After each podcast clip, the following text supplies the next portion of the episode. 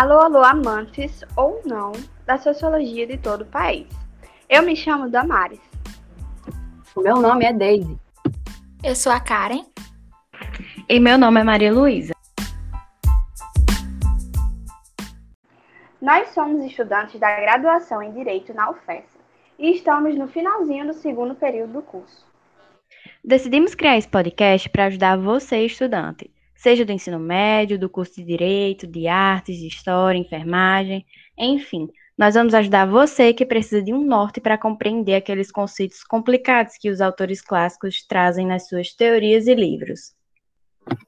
Além disso, também vamos relacionar as principais teorias com os fatos sociais atuais, para auxiliar ainda mais no entendimento desses autores.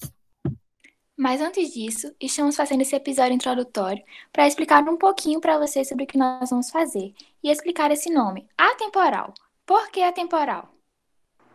Nós escolhemos esse nome porque, em conjunto com a nossa identidade visual, representa algo que independe do tempo.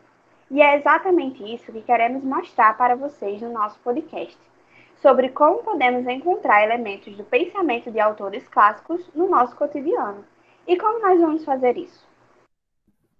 Bom, nós vamos dividir os autores em temporadas com cerca de cinco episódios cada. Sempre iremos trazer uma contextualização do autor e da teoria antes, para que depois possamos trazer alguns pontos e uma relação com a contemporaneidade, ou até mesmo fatos marcantes na história mundial.